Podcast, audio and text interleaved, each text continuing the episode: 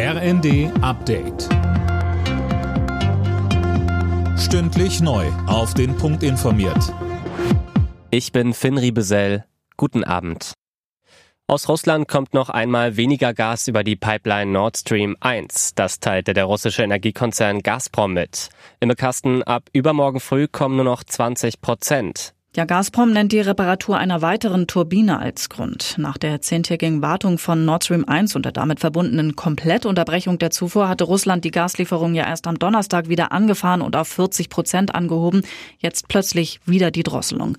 Unverständnis darüber in Berlin. Eine Sprecherin des Bundeswirtschaftsministeriums sagte heute, dafür gibt's keinen technischen Grund. Heißt also, man vermutet einen rein politischen Grund. Wer am Mittwoch mit der Lufthansa fliegen will, muss möglicherweise umplanen. Die Gewerkschaft Verdi hat das Bodenpersonal der Airline zu einem 24-stündigen Warnstreik aufgerufen.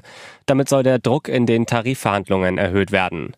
Die Lufthansa hatte zwar ein Angebot vorgelegt, das lehnte die Gewerkschaft aber ab. Sie fordert für das Bodenpersonal monatlich mindestens 350 Euro mehr Lohn. Lufthansa reagiert mit Unverständnis. Wegen des Umfangs über alle Standorte hinweg könne kaum noch von einem Warnstreik gesprochen werden. Die ersten drei deutschen Luftabwehrpanzer vom Typ Gepard sind in der Ukraine angekommen.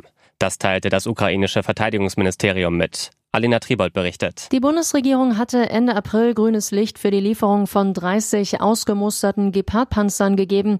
Sie mussten allerdings noch instand gesetzt werden. Nun sind die ersten drei also angekommen.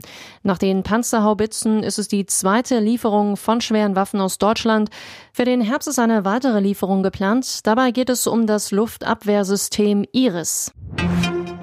Jetzt steht es fest, der Eurovision Song Contest steigt im kommenden Jahr in Großbritannien. Das bestätigten die Veranstalter nun. Das Vereinigte Königreich springt für das diesjährige Gewinnerland, die Ukraine, ein. Alle Nachrichten auf rnd.de